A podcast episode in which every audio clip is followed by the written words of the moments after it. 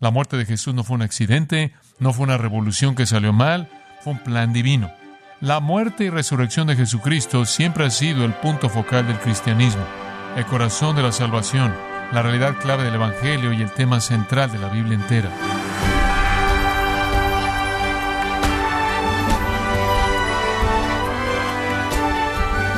Le saluda su anfitrión Miguel Contreras, dándole la bienvenida, gracias a vosotros, con el pastor John MacArthur. Los incrédulos y escépticos de la Biblia creen que la crucifixión de Cristo fue un evento no planificado y fuera del control y las buenas intenciones de Jesús. Pero dejando a los escépticos de lado, que es lo que la palabra de Dios nos enseña acerca del evento de la cruz. Bueno, hoy John MacArthur nos muestra algunos protagonistas del drama de la cruz para ayudarnos a entender los eventos de la crucifixión de Cristo y la necesidad de su muerte expiatoria. Nos encontramos en la serie El drama divino de la redención, en gracia a vosotros. Bueno, abramos la palabra de Dios en el capítulo 14 de Marcos. Esta sección, con el comienzo del capítulo 14, nos lleva a la cruz. Ahora estamos en la sombra de la cruz. El gran sermón, el discurso de la segunda venida de Cristo está completo y Marcos ahora nos lleva a lo que vi como el lugar santísimo de la Escritura. Entramos adentro del velo para ver la sangre rociada. Este es el suelo sagrado de la sagradas escrituras. El relato de la cruz y claro, los cuatro evangelios, Mateo, Marcos, Lucas y Juan, contienen esto. Y conforme cubrimos los capítulos 14, 15 y 16, y la cruz y la resurrección es el tema de estos, vamos a ver los detalles en relación a la muerte del Señor y su resurrección. Pero los 16 versículos de apertura tratan con los actores en este drama. Claro, el escenario le pertenece a Cristo. Él es el actor principal en este drama increíble. El resto de la gente es un actor al margen. El resto de la gente entra y sale, pero tiene una función. Está la función que tiene el Sanedrín, los líderes judíos. Está la función que tiene María, quien unge a Jesús. Está la función que tiene Judas, quien lo traiciona. Y hay una función en su preparación para su muerte a cargo incluso de sus seguidores, los discípulos. Vamos a ver las funciones que tienen y vamos a ver a Cristo ocupando el centro del escenario. Pero hay alguien que no es mencionado aquí, quien es el actor primordial, que usted podrá decir, él es el director sobrenatural del drama, y no es ningún otro que Dios. En gran parte como el libro de Esther, en el que todo lo que sucede sucede bajo la obra soberana de Dios, aunque Dios no es visto todo lo que sucede aquí, en la preparación, en el juicio, en la ejecución de Jesús, está siendo llevado a cabo por la mano invisible del Dios invisible. Dios está cumpliendo su propósito mediante todos estos actores, cada uno de los cuales tiene una función, un momento en el escenario, pero Él está detrás de todo. Permítame leerle estos 16 versículos. Dos días después era la Pascua y la fiesta de los panes sin levadura. Y buscaban los principales sacerdotes y los escribas cómo prenderle por engaño y matarle. Y decían, no durante la fiesta para que no se haga alboroto del pueblo. Pero estando él en Betania, en casa de Simón el leproso, y sentado a la mesa, vino una mujer con un vaso de alabastro de perfume de nardo puro de mucho precio, y quebrando el vaso de alabastro, se lo derramó sobre su cabeza. Y hubo algunos que se enojaron dentro de sí y dijeron, ¿para qué se ha hecho este desperdicio de perfume? Porque podía haberse vendido por más de trescientos denarios y haberse dado a los pobres, y murmuraban contra ella. Pero Jesús dijo, dejadla, ¿por qué la molestáis? Buena obra me ha hecho. Siempre tendréis a los pobres con vosotros, y cuando queráis les podréis hacer bien, pero a mí no siempre me tendréis. Esta ha hecho lo que podía, porque se ha anticipado ungir mi cuerpo para la sepultura. De cierto os digo, que donde quiera que se predique este Evangelio en todo el mundo, también se contará lo que ésta ha hecho para memoria de ella. Entonces Judas Iscariote, uno de los doce, fue a los principales sacerdotes para entregárselo. Ellos, al oírlo, se alegraron y prometieron darle dinero, y Judas buscaba oportunidad para entregarle. El primer día de la fiesta de los panes sin levadura, cuando sacrificaban el cordero de la Pascua, sus discípulos le dijeron, ¿Dónde quieres que vayamos a preparar para que coman la Pascua? Y envió dos de sus discípulos y les dijo, Id a la ciudad, y os saldrá al encuentro un hombre que lleva un cántaro de agua, seguidle. Y donde entrare, decida al señor de la casa, el maestro dice, ¿dónde está el aposento donde he de comer la Pascua con mis discípulos? Y él os mostrará un gran aposento alto ya dispuesto, preparad para nosotros allí. Fueron sus discípulos y entraron en la ciudad, y hallaron como les había dicho, y prepararon la Pascua. En esta preparación para su muerte, los gobernantes tienen una función, María tiene una función, Judas tiene una función y los discípulos tienen una función. Pero el poder detrás de las escenas no es ningún otro que Dios, quien está dirigiendo todo detalle de la muerte de Cristo. Este es el desarrollo del plan divino. Esto fue establecido por Hechos 2.23, dice, el determinado consejo de Dios. La muerte de Jesús no fue un accidente, no fue una revolución que salió mal, no fue una idea fracasada, fue un plan divino. De hecho, en Hechos 4 dice, hicieron lo que Dios determinó que hicieran al matar a Jesús. Jesús mismo dijo, el Hijo del Hombre ha venido a entregar su vida en rescate por muchos. Como puede ver, la muerte y resurrección de Jesucristo siempre ha sido el punto focal del cristianismo, el corazón de la salvación, la realidad clave del Evangelio y el tema central de la Biblia entera. Haga a un lado la noción de los escépticos y críticos y los incrédulos de que las cosas salieron mal para Jesús y algo malo sucedió para sus intenciones buenas. Aquí es hacia donde Dios lo ha estado llevando, como también toda la historia redentora desde que antes que el tiempo comenzara. Ahora, conforme llegamos al capítulo 14, entonces entramos a las palabras finales de Marcos y Él nos lleva hacia la cruz y la resurrección. Vamos a ver la preparación para su muerte, vamos a ver su agonía, su traición, su arresto, su juicio, su negación, la negación de Pedro, la crucifixión y la resurrección.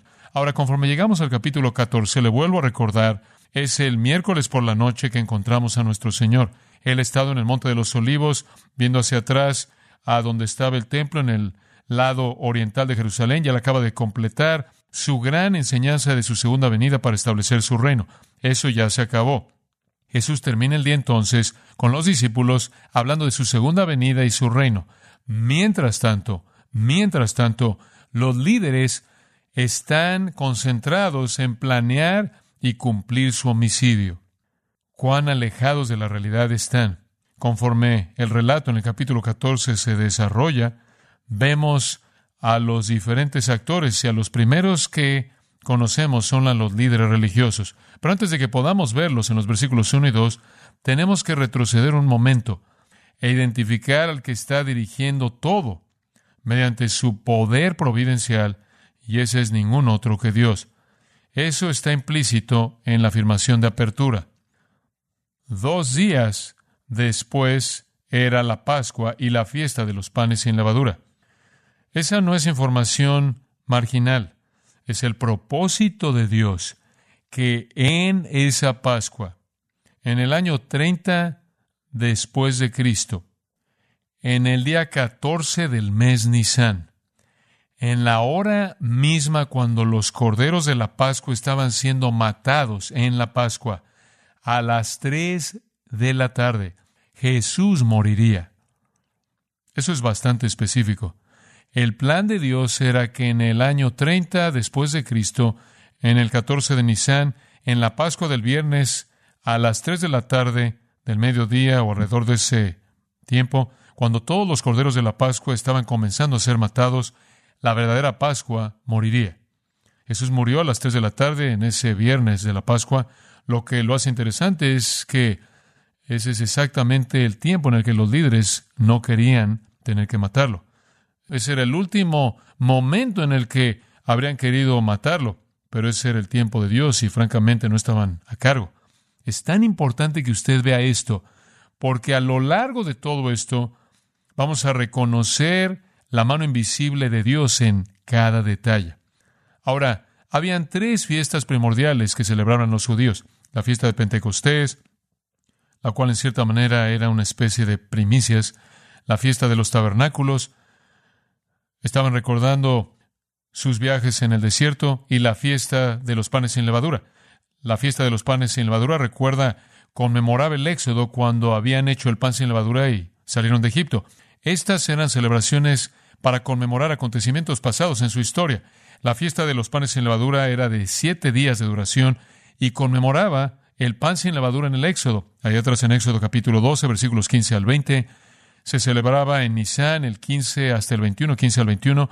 Eso habría sido alrededor de abril, alrededor de este tiempo del año. Originalmente fue durante la cosecha de la cebada, según Éxodo y el libro de Deuteronomio.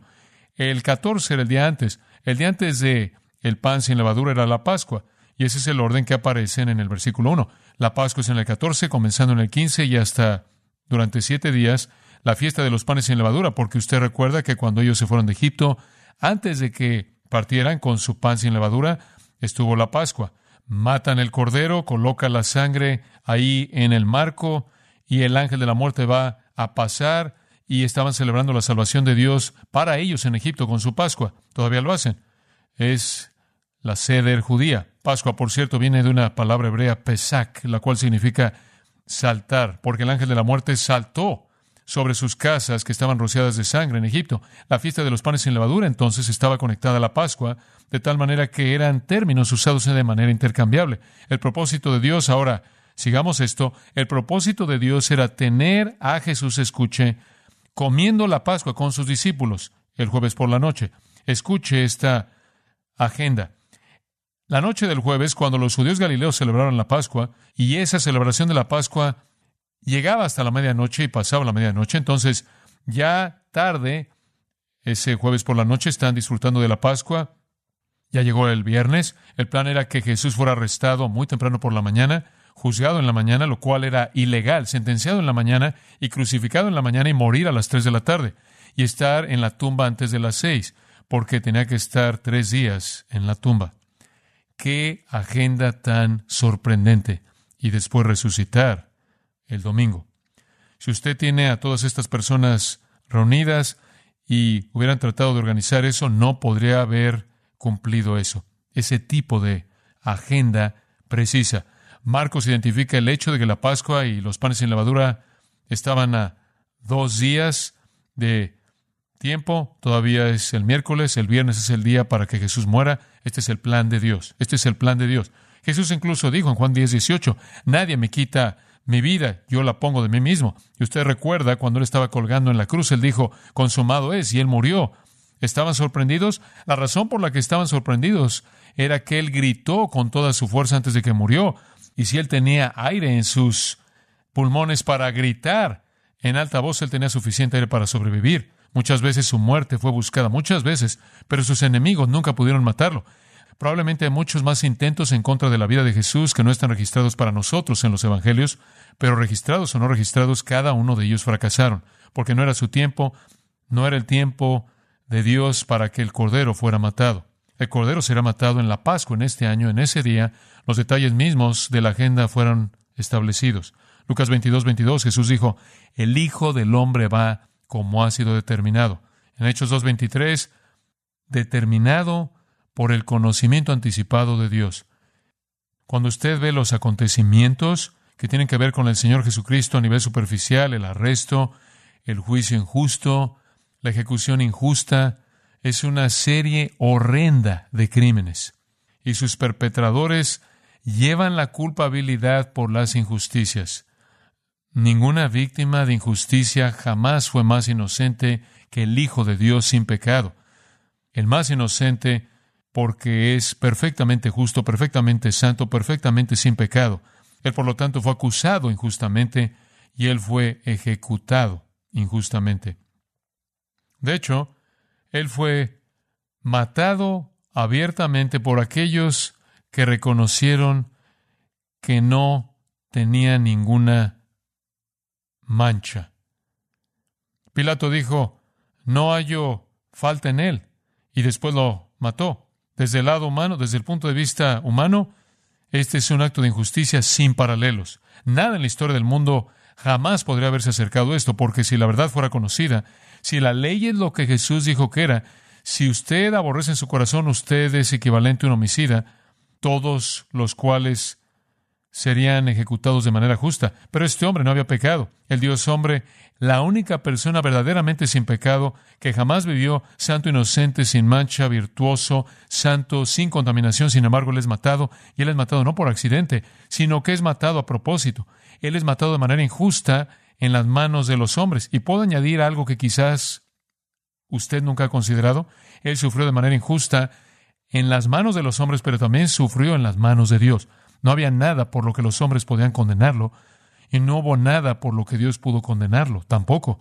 Él fue castigado por los pecados que él no cometió, ¿verdad? Lo que los judíos lo acusaron de hacer, él no lo hizo. Finalmente lo acusaron de guiar una revuelta en contra del César, él no hizo eso. Lo castigaron por lo que él no hizo, pero Dios lo castigó por lo que él tampoco hizo. Él sufrió como si fuera culpable. El acto más malvado jamás perpetrado por los hombres malos sin embargo, el acto más maravilloso y amoroso jamás perpetrado por Dios. La cruz está llena de paradojas y contradicciones aparentes, aunque Dios lo mató por pecados que él no cometió. Dios lo mató por pecados que nosotros cometimos, que nosotros cometimos, hecho por el propósito más maravilloso, asegurar la salvación de pecadores y traerlos al cielo. Si usted no entiende la cruz de esta manera, usted no puede ser un cristiano. Hay una idea liberal antigua que niega la expiación de Cristo, que niega su muerte sustitutiva, que niega que Él fue un sacrificio en nuestro lugar, sobre quien la justicia de Dios cayó para que pudiéramos escapar de ella.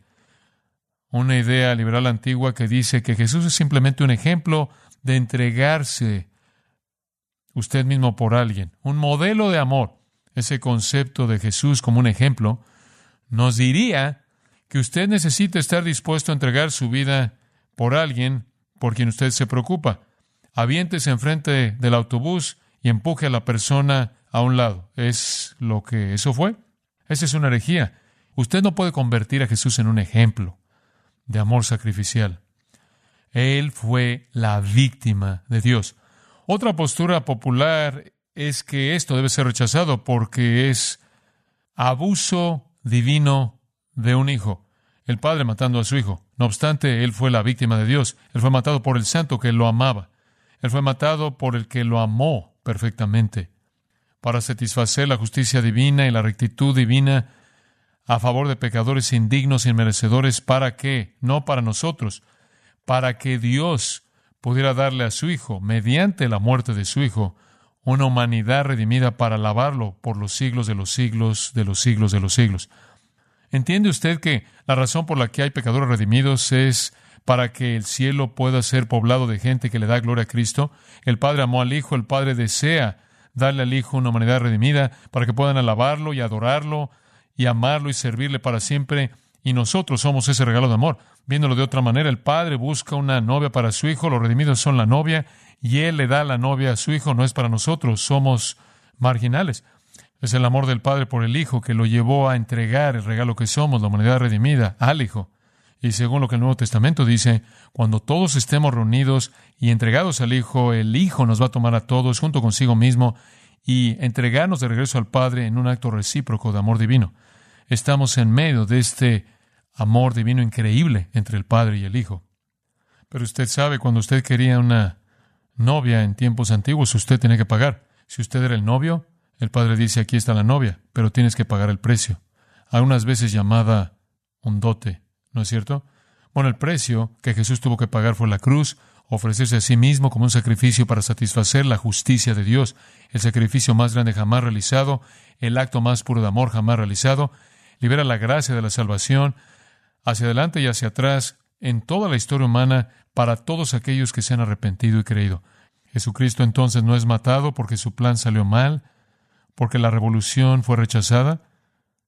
Él es colocado en la cruz por el Padre. Isaías 53 lo dice, es claro, es inequívoco. Pero al Señor le agradó quebrantarlo, Isaías 53, 10, afligiéndole como una ofrenda por la culpa para su beneplácito. Permítame decirlo otra vez, al Señor le agradó quebrantarlo, sujetándolo a padecimiento como una ofrenda por la culpa para su beneplácito. La muerte de Cristo no es un accidente. Él fue enviado a morir y agradó al Padre quebrantarlo. Y Isaías 53 dice que Él fue herido por nuestras transgresiones, Él fue molido por nuestras iniquidades, Él fue castigado por nuestra paz con Dios. Y Dios quedó satisfecho de manera plena con su sacrificio, y esa es la razón por la que lo resucitó de los muertos, lo exaltó a su diestra, lo hizo en sumo sacerdote para los suyos, y un día lo va a enviar para establecer su reino eterno. Él no murió una muerte inesperada. Él lo dijo muchas veces. A Juan le gusta registrar esto. Mi hora no ha llegado, mi hora no ha llegado, mi hora no ha llegado. Y después usted llega al capítulo 12 de Juan y de pronto él dice, la hora ha llegado. Juan 12, Juan 13, incluso Juan 17, él se refiere a la hora, el momento épico. Mateo 26, 18, él lo llama mi tiempo, mi tiempo. Este es el hombre entregado por la voluntad predeterminada de Dios. Bueno, simplemente para un vistazo, y es solo un momento hacerlo, llegamos a los actores en este drama. Dios está dirigiendo todo, pero conozcamos a el primer grupo pequeño. Los principales sacerdotes y los escribas estaban buscando cómo aprenderlo de manera encubierta y matarlo, porque estaban diciendo, no durante la fiesta, de otra manera podría haber una revuelta del pueblo. Entonces, ¿cuál era el momento en el que no querían matarlo? Durante la Pascua, durante este periodo. ¿Por qué? Jerusalén estaba lleno de cientos de miles de peregrinos que habían venido para esta fiesta del año a la que tanta gente asistía, pero necesitaban reunirse para matarlo. Tienen un plan para hacerlo, pero no quieren hacerlo durante esta semana. El Sanedrín, de nuevo, son ellos, los principales sacerdotes y los escribas, simplemente representa este grupo de liderazgo, 70 hombres más el sumo sacerdote que estaban involucrados en todos estos planes. Mateo 26.3 dice que se reunieron en la casa del sumo sacerdote Caifás. Se reunieron en su casa, en su patio, para planear cómo matar a Cristo. Ya no podían tolerarlo. El vino atrajo todo el interés de la gente en esa supuesta entrada triunfal. Él atacó su templo. Él enseñó todo el día del miércoles, contrario a todo lo que ellos creían. Entonces en Juan, y lo voy a llevar usted ahora a la reunión, las minutas de la junta están registradas en Juan 11:47. Los principales sacerdotes y los fariseos convocaron una junta y estaban diciendo, ¿qué estamos haciendo? Este hombre está haciendo muchas señales. Si dejamos que siga así, todos los hombres van a creer en él y los romanos van a venir y nos van a quitar nuestro lugar en nuestra nación. Entonces, para la gente en el Sanedrín, lo que les importaba era la política. A los saduceos no les importaba la teología en absoluto y eran los actores primordiales. Temían que iban a perder sus libertades como nación, iban a perder algún terreno social, iban a perder algo de poder, influencia política, porque si la gente va a irse tras Jesús, los romanos van a venir y van a ver esto como una amenaza para ellos, vamos a estar en problemas. Entonces Caifás, quien era sumo sacerdote, les dijo, no sabe nada, ustedes no son buenos en tener una respuesta, ¿qué van a hacer? Versículo 50, ni consideran que es mejor para ustedes que un hombre muera por el pueblo en lugar de que toda la nación perezca, tenemos que matarlo. Y entonces versículo 53 dice, a partir de ese momento planearon juntos matarlo. Inventaron algún plan de cómo lo iban a hacer. Lo único que sabemos de su plan es que no lo iban a hacer esta semana, ¿verdad? Eso es lo que Marcos dice. Estaban diciendo, no durante la fiesta. De otra manera podría haber una revuelta del pueblo. Lo iban a aprender de manera encubierta. La palabra es dolos en el griego y significa engaño. De hecho, es una palabra para anzuelo, lo cual es muy engañoso si usted es un pez. Lo van a aprender de manera encubierta y después y el verbo griego aquí es lo van a asesinar, apocteino, pero lo van a hacer sin una revuelta, porque piensan que él es tan popular. Por cierto, ellos estimaron de manera excesiva al pueblo, ¿no es cierto? Hombres, realmente estimaron de manera excesiva la lealtad de la gente desleal, desleal. Pero algo es seguro, no queremos arrestarlo en público. Y no queremos matarlo esta semana. Queremos esperar hasta que la fiesta de los panes sin levadura se acabe y las multitudes se han ido. La Pascua habría sido el peor tiempo para arrestar y asesinar a Jesús, y el peor tiempo de todo ese tiempo habría sido hacerlo en la Pascua, en ese viernes, cuando todos los corderos de la Pascua estaban siendo matados, y todo el mundo lo sabría. Era el peor tiempo, pero no estaban a cargo de eso, era el tiempo de Dios, era el tiempo de Dios. De hecho, Dios los movió tan rápido, lo arrestaron en la noche, lo juzgaron en la mañana, lo crucificaron en la mañana, él estaba muerto para las tres de la tarde, lo quitaron de la cruz por la petición de José de Arimatea, quitaron el cuerpo en la tumba antes de que el día se acabara, no podían posponer lo que Dios había diseñado. Lo mataron en el momento mismo que querían evitar matarlo. ¿Sabe una cosa? Su actitud hacia él también fue profetizada. En caso de que usted pensara que los judíos amarían al Mesías cuando viniera, escuche Isaías 49, 7. Así ha dicho Jehová, el Redentor de Israel, y su santo, al menospreciado, al aborrecido por la nación. Este es Dios hablándole a su Hijo, quien sería despreciado y odiado por la nación. ¿Y qué dice Isaías 53, 3? Él fue despreciado y él fue qué? Rechazado. Despreciado y rechazado. Lo querían muerto. Pero no en ese entonces. No obstante, Proverbios 19, 21 dice, hay muchos planes en el corazón de un hombre, no obstante el consejo de Jehová permanecerá. Una de las obras más grandes providenciales de Dios jamás llevadas a cabo fue el homicidio de Jesús. Entonces los líderes judíos establecieron sus planes, pero sus planes son estorbados y reemplazados por el plan de Dios.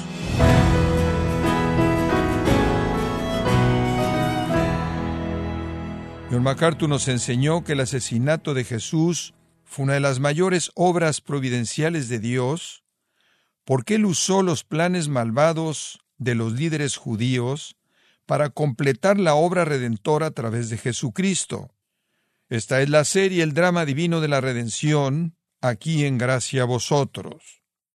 Quiero invitarle, estimado oyente, a leer el libro Doce hombres comunes y corrientes, escrito por John MacArthur, donde nos muestra la manera misericordiosa en la que Dios usa hombres y mujeres comunes como nosotros para cumplir sus propósitos eternos, y lo puede obtener en gracia.org o en su librería cristiana más cercana.